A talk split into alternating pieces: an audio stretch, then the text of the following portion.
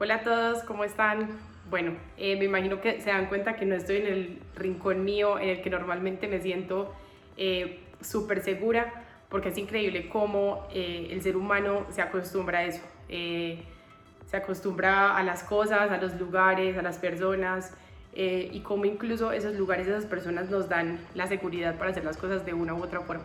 Me he cambiado de lugar cinco veces, porque además estoy súper ojerosa eh, del cansancio, eh, pero bueno, eh, hoy les quiero contar todo eso. Es un capítulo muy lindo, es un capítulo que es dedicado a mi mamá.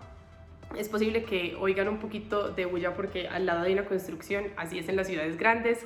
Nosotros en las ciudades chiquitas a veces no tenemos eso, nos podemos alejar un poquito de esas dinámicas. Les cuento que esta ciudad fue, estoy en Bogotá, es la ciudad en la que yo viví muchísimos años, es una ciudad, la ciudad fría que yo quise mucho, pero por la que también renegué mucho, renegué mucho porque el tráfico para mí era súper complejo, em, digamos, una ciudad en la que definitivamente aprendí muchísimo y una ciudad que amo, eh, como decía mi papá, es una ciudad que está llena de oportunidades, eh, pero que también creo que tiene etapas.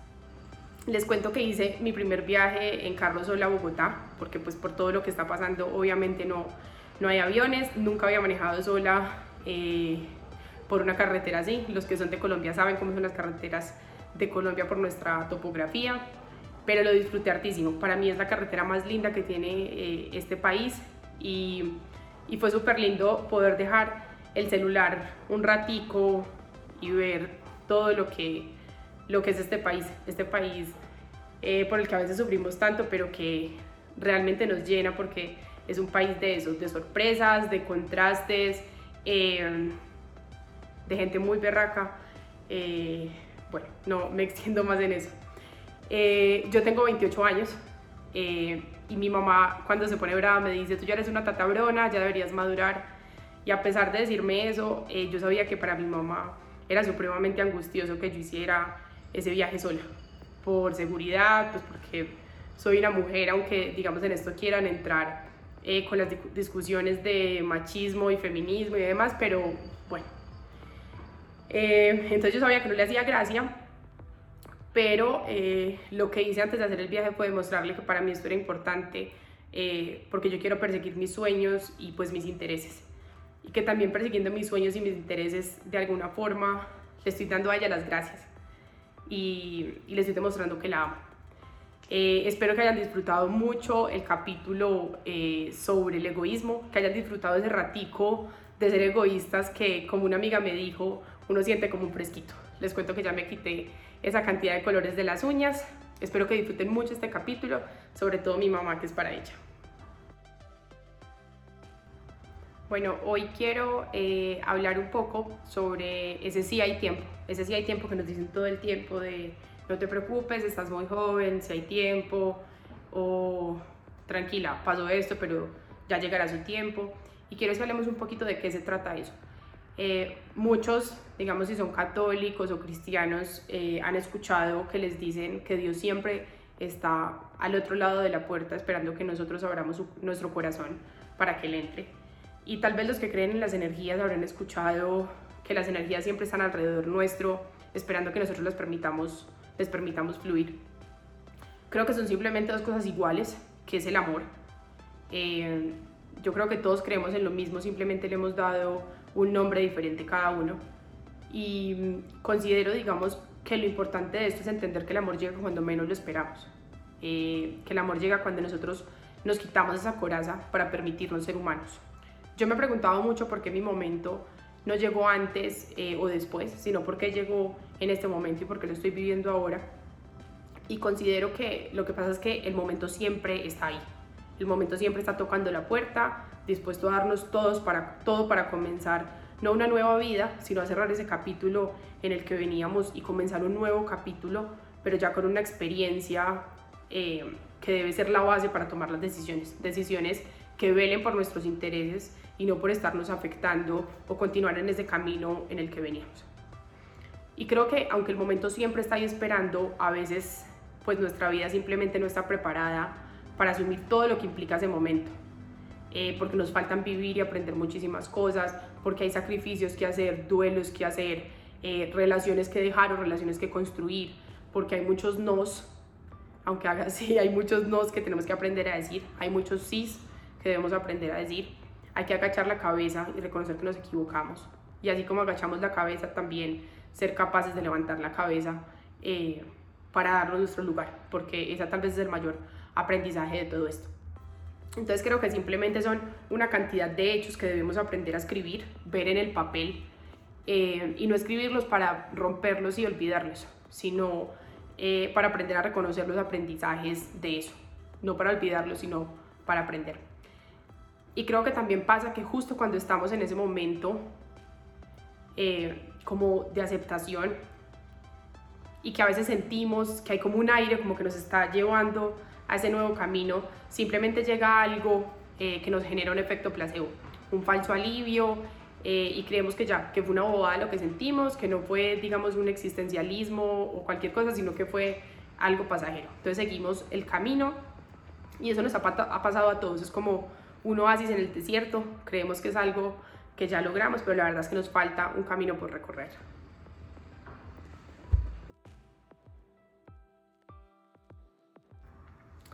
Bueno, eh, la mayoría de mis historias con ese sí hay tiempo eh, para tomar ese, ese nuevo camino, comenzar ese nuevo, ese nuevo ciclo de la vida, eh, ese nuevo capítulo. es con esa época en la que yo comencé a cuestionar mucho mi fe y en la, en la, que cada vez que yo caía o me sentía débil o intranquila, cuando necesitaba, cuando me sentía sola, muy, muy sola, sentía que, comenzaba, que necesitaba buscar de alguna forma la espiritualidad. Entonces yo comenzaba a acercarme eh, a Dios y de alguna manera lo que mis papás me habían enseñado solamente cuando me sentía sola y débil, cuando sentía eh, que estaba cayendo. Entonces yo me iba para misa, lloraba mucho, realmente eran los momentos en los que yo sentía eso, sentía que no tenía ningún apoyo y, y yo sentía eso, sentía que había algo que me daba esa fortaleza para seguir. Yo aquí no estoy diciendo ni que Dios me estuviera bajando a hablar, ni para nada. Eh, yo sí creo que hay algo más, eh, creo que hay algo más que es energía, amor, como lo quieran llamar, pero creo que sí hay algo que nos da esa fortaleza y algo que nos, que nos da el sentido de la vida, que, es ese amor. Y lo que pasaba era que yo iba a misa los domingos, eh, entonces me sentía mal, hacía el acto de contrición, pero el lunes, eh, llegaba el lunes, no el viernes con su fiesta, sino el lunes con su cotidianidad. Entonces yo comenzaba a tapar todo eso que había sentido el domingo, de todo lo que me había arrepentido, entonces borraba todo lo que había hecho, como dicen los papás, borra con el, con el codo lo que hace con, con la mano, no me acuerdo, pero eh, ese es el sentido. Y, y llegaban unos falsos alivios con esa dinámica cotidiana que yo empezaba a esconder la llamada que estaba esperando eh, y olvidaba simplemente ese dolor zambulléndome en un Dolex que simplemente no cura, sino que calma. No era que me tomara muchos Dolex, sino que ese es el símil que les hago. Y entonces así yo volvía una y otra vez a dejar pasar esa oportunidad de darme el tiempo de volver a empezar. Y estoy segura que yo no abrí esa puerta en ese momento porque todavía había muchos dolores y también muchas sonrisas eh, que me faltaban por vivir. Estoy completamente segura de eso, por eso les digo siempre, yo no me arrepiento de nada de lo que viví. Normalmente yo me despierto a las 6 de la mañana, 5 y 50 ya tengo los ojos abiertos y no soy capaz de volver a quedarme dormida porque estoy soñando con el café eh, que me voy a hacer. Y sin embargo, esa fue una época en la que yo los fines de semana desayunaba y me volvía a quedar dormida, a quedar todo el tiempo, estaba durmiendo porque lo que pasa es que la depresión o el existencialismo son unas espirales en las que uno entra que son zonas de confort. Y lo más grave de esto es que es una cobija como que lo envuelve a uno y uno se siente tan cómodo eh, y eso se vuelve una coraza tan fuerte que el entorno cree que uno es inaccesible y, y además no solo inaccesible sino que nos ven débiles entonces eh, empiezan a vernos con lástima y no se atreven a decirnos nada por miedo a eso, a cómo reaccionemos eh, cuando el problema es que si eso se acumula, el desenlace puede ser peor. Eh, hay un tema y es que las responsabilidades y las deudas, en este caso no solo económicas, eh, a veces no nos dejan dar ese paso hacia, hacia ese nuevo capítulo. Porque tener cosas atadas de aquí es muy difícil cuando yo quiero seguir hacia adelante. Pero creo que hay momentos en los que hay que tomar esa fuerza para dejar eso atrás y saber que eh, ya no puedo seguir diciendo el próximo mes lo hago, sino voy a hacerlo este mes, aunque todavía tengo, tenga deudas de, de este mes. Eh, nos pasa mucho que es el próximo 31 de diciembre, eh, con la uva voy a hacer esa promesa. esto, para que se rían, yo, para mí es increíble todo lo que está pasando con la pandemia, porque el 2019 fue un año duro en general, y la gente pensaba que el 2020 iba a ser un año pianito, suavecito. Y me acuerdo que todo el mundo subía cosas a redes sociales como 2020, por fin. Y llega esto, que es eh, yo creo que una prueba más, sin decir que el 2021 va a ser un año como color rosa o de seda, pero nos demuestra eso, eh, que no podemos seguir esperando, que a veces eh, hay que dar ese paso. Ese momento antes del quiebre es un presente que no es presente, porque es un presente que realmente no vivimos, es un presente, es un presente que vivimos en piloto automático.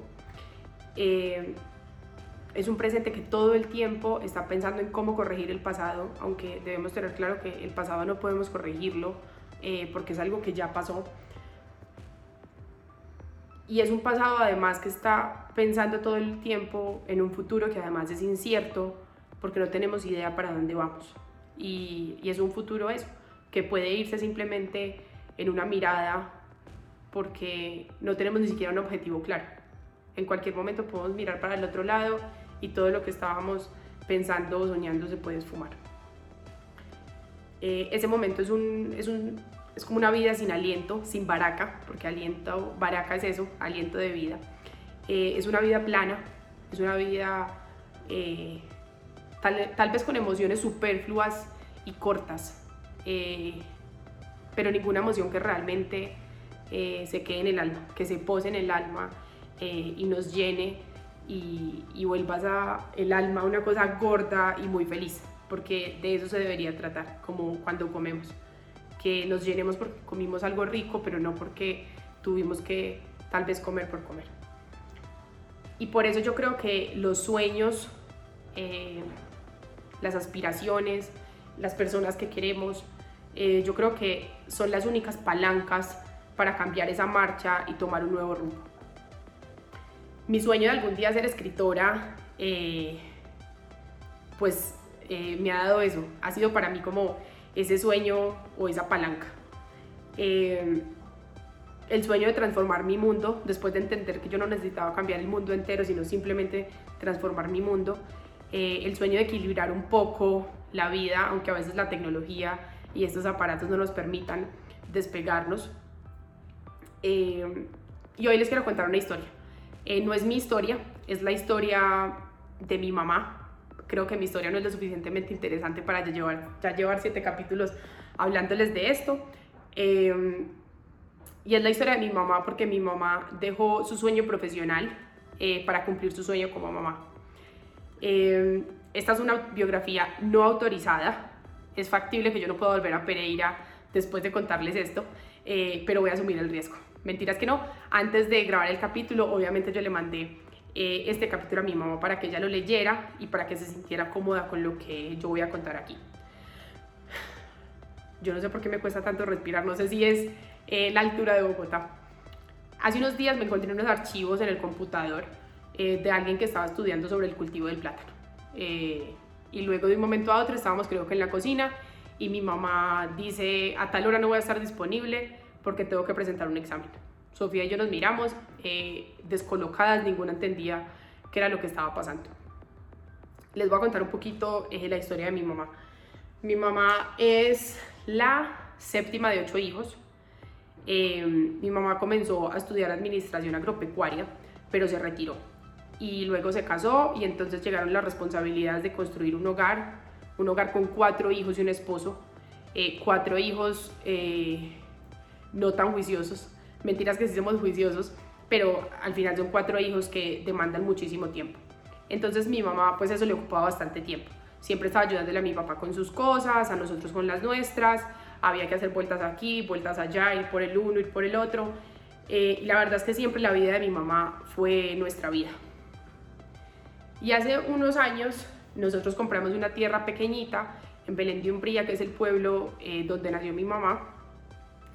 Y ahí entonces eh, entre mi mamá y mi tío comenzaron a sembrar plátanos y aguacates y naranjas y todo eso que hay en una finca familiar, que cada ocho días eh, la tierra nos da para recordarnos la importancia de eso, de esa tierra que a veces no valoramos, pero que nos puede dar todo. Y yo lo único que podía ver entre chiste y chiste que le hacía a mi mamá cuando estábamos en la finca era la felicidad de ella cuando estaba sin zapatos altos y sin pantalón y que simplemente se ponía unas botas machita de las botas de verdad para estar en el campo. Eh, y un día le tomé una foto que parecía Bob el constructor. Mi mamá con una cosa aquí pegada para, para fumigar y de repente yo la veía cortando aquí, cosechando allá. Y entre pelea y pelea yo comencé a decirle a mi mamá que estudiara, eh, entonces ella siempre decía que ella ya no tenía tiempo de estudiar, que ella estaba muy vieja. Mi mamá no es nada vieja, es una mujer supremamente joven. Y, y yo siempre le decía eso, que ella es muy joven, nosotros al final nos vamos porque cada uno debe hacer su vida y eso es lo que ella nos ha enseñado, que cada uno haga su vida. Si lloro, lo siento, pero es, me genera muchísima nostalgia eh, hablar de eso, hablar de, mi mamá y de demostrarle a ella que, que sí hay tiempo para todo eso que ella quiere hacer. Entonces eh, yo le decía eso, que nosotros nos vamos, pero que dónde quedaban pues los sueños de ella. Eh, y no necesariamente era montar una empresa o una cosa gigante, sino simplemente hacer lo que le hiciera feliz. Y, y yo creo que a eso debe apuntarle todo el mundo. Eh, si tener un jardín lo hace feliz, eso es lo que debería hacer. Y si tener plátanos la hace feliz, eso es lo que debería hacer. Y para mí era perfecto verla alegando porque había gusanos en un árbol que ella no tenía ni idea qué era, pero entonces se dedicaba a buscar qué era y a darse la oportunidad de aprender. Eh, o en estos días salimos de la finca y un árbol que dio una cantidad de aguacates que ninguno de nosotros imaginó que en una tierra tan pequeña pudiera haber esa cantidad de aguacates. Entonces creo que de eso se trata. Y, como esa historia de mi mamá, son las historias de, de todo mi entorno que hoy veo feliz.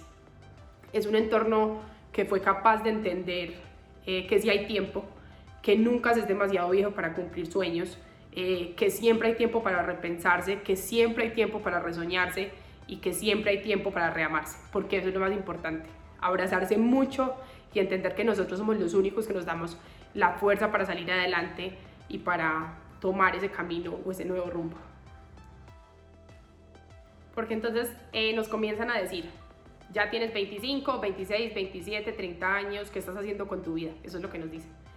Y yo los conozco ricos y pobres, los conozco lindos y feos, los conozco altos y bajitos, los conozco hasta de 50 viviendo en piloto automático. Y precisamente rompen con todo eso a la edad que sea, porque se dan cuenta que, que siempre hay tiempo y que nunca es tarde. Y que así como nunca es tarde para amar o para comerse una hamburguesa, pues nunca es tarde para comenzar eh, a vivir. Y eso lo hemos, lo hemos, visto todos, lo hemos visto de cerca, lo hemos visto en las películas, eh, lo que pasa en TNT pasa en la vida real. Ah, no, era al revés. Pero de eso se trata esto. Yo sé que no es fácil tomar la decisión. Eh, yo siempre he dicho que vivir es para hombres y para mujeres y sobrevivir es para cualquiera. Eh, y creo que lastimosamente el 80% de la población sobrevive. Solo hay un 15% muy pequeño eh, que vive. Y no solamente porque tome la decisión de vivir, sino también porque tiene las oportunidades para vivir y no para sobrevivir.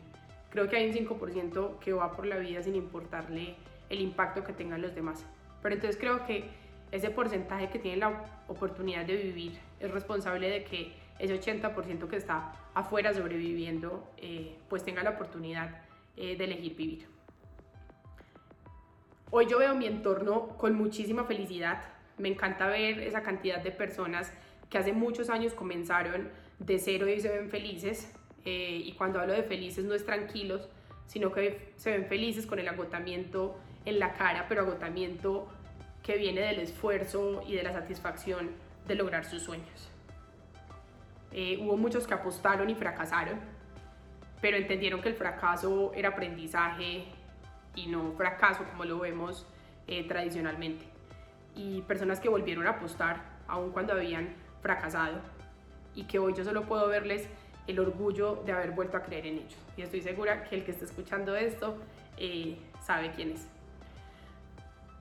Yo me inspiré mucho en mi mamá eh, cuando la veía con ese amor por, por la tierra, simplemente por, por, la agricultura, por estar en ese lugar eh, de energías diferentes, ese lugar en el que ella había nacido. Y yo siempre soñé tener algo relacionado con el café. Y antes de comenzarlo, yo me hacía una pregunta siempre y era como, ¿será que no es muy tarde para hacerlo? O sea, ya hay muchas marcas eh, de café, hay muchas empresas, el tema de cafés especiales, entonces mucha gente eh, se volvió una moda, todo el mundo lo tiene. Y creo que eso es lo que limita siempre eh, los sueños y las, ideas. Es un mundo exterior que se pasa limitando, limitándonos perdón, y que no nos alimenta a conseguir esos sueños y hacernos entender que nunca es tarde. Y, entonces yo encontré las personas adecuadas y son dos personas que hoy me dan la seguridad para llevar este proyecto adelante. Eh, y así entendí que nunca es tarde, ni para retomar eh, un sueño, ni para pues simplemente retomar la vida. ¿Qué puedo aconsejarles yo desde mi experiencia? Simplemente aconsejar porque acá ni es una terapia, ni es una terapia probada, sería nuevamente, como les digo todos los capítulos, una irresponsabilidad de parte mía decir eso. Eh, simplemente que comiencen a vivir por partes, no se atraganten con todo de una vez, vean la vida en perspectiva porque la vida es supremamente grande y hay que ir retomando por pedacitos, eh, amen de a poquitos, pero con pasos seguros que consoliden las relaciones y trabajen lo suficiente. Y cuando digo trabajen lo suficiente, no es trabajen muchísimo, sino trabajen lo que es necesario para hacer bien las cosas, eh, para dar lo mejor de ustedes, pero trabajar lo suficiente para darle espacio a lo que nos hace quienes somos. Bailar, pintar, leer, salir a trotar, eh, ver series, pero simplemente esas cosas que nos llenan a nosotros y que nos sacan de esas obligaciones diarias, esas cosas que nos alimentan eh, el alma. Para mí la bicicleta fue un súper primer paso. Luego comencé a trotar un poquito, pintar no, porque eh, tal vez no es muy fuerte y algún día tendré que intentarlo. Em, para unos la moto, para otros emprender, porque ese es su hobby, emprender. Eh, mi novio sabe que estoy hablando de él. Eh, creo que hay tantas formas y creo que simplemente la mejor forma es reconectarse con el mundo, con lo esencial que es lo que está aquí lo que, lo que cuando uno lo ve le llena el alma. Eh, poder sentir el poder del agua, eh, no estoy diciendo de ir al mar, sino cuando uno se baña, entender que el agua, esa magia y ese milagro eh, de poder sentir eso, de valorar la forma de un árbol. Yo muchas veces he dicho que si yo pudiera hacer algo sería un árbol. Me parece magnífico lo que son los árboles. Eh, los colores de los pájaros que a veces simplemente los pasamos por alto y cuando nos dedicamos a ver ese tipo de cosas vemos que vale la pena eh, darnos oportunidades y que si hay tiempo eh, para todo. El sabor de un buen café, eso se los he dicho todos los días, luego les cuento cuál es ese proyecto. esperar que un hermanito llegue de su plan el sábado, porque eso también son cosas que, que valen la pena eh, aprender a sentir. Y a veces, eh, yo esta frase la escribí hace mucho tiempo, y era para mí las cosas importantes. Fue un día, yo me estaba tomando una copa de vino y vi a mi mamá eh, armando un rompecabezas. fue muy lindo como, como poder verla viva, ver simplemente eso, ese, ese momento como tan, tan común y tan cotidiano, pero perdón, pero que para mí significó todo.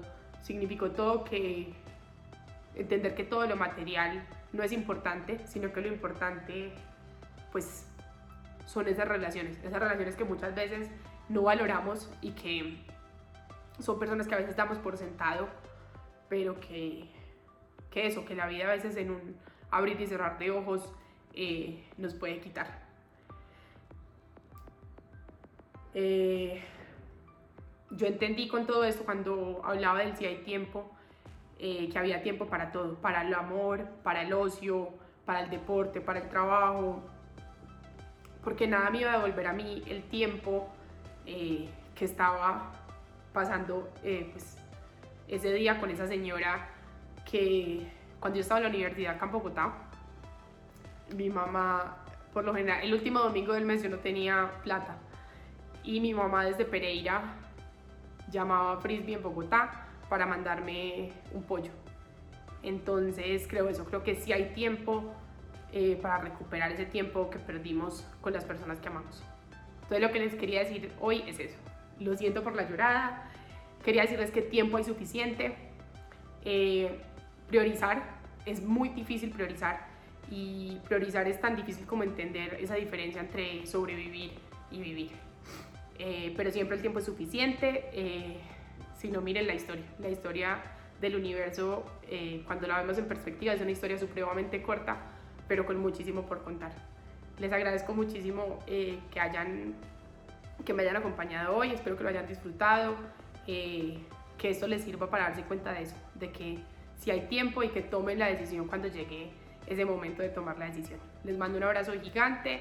Los espero en el próximo capítulo, que es para acá 8, y ya solo nos quedan faltando 3 capítulos para terminar. Les mando un peso gigante.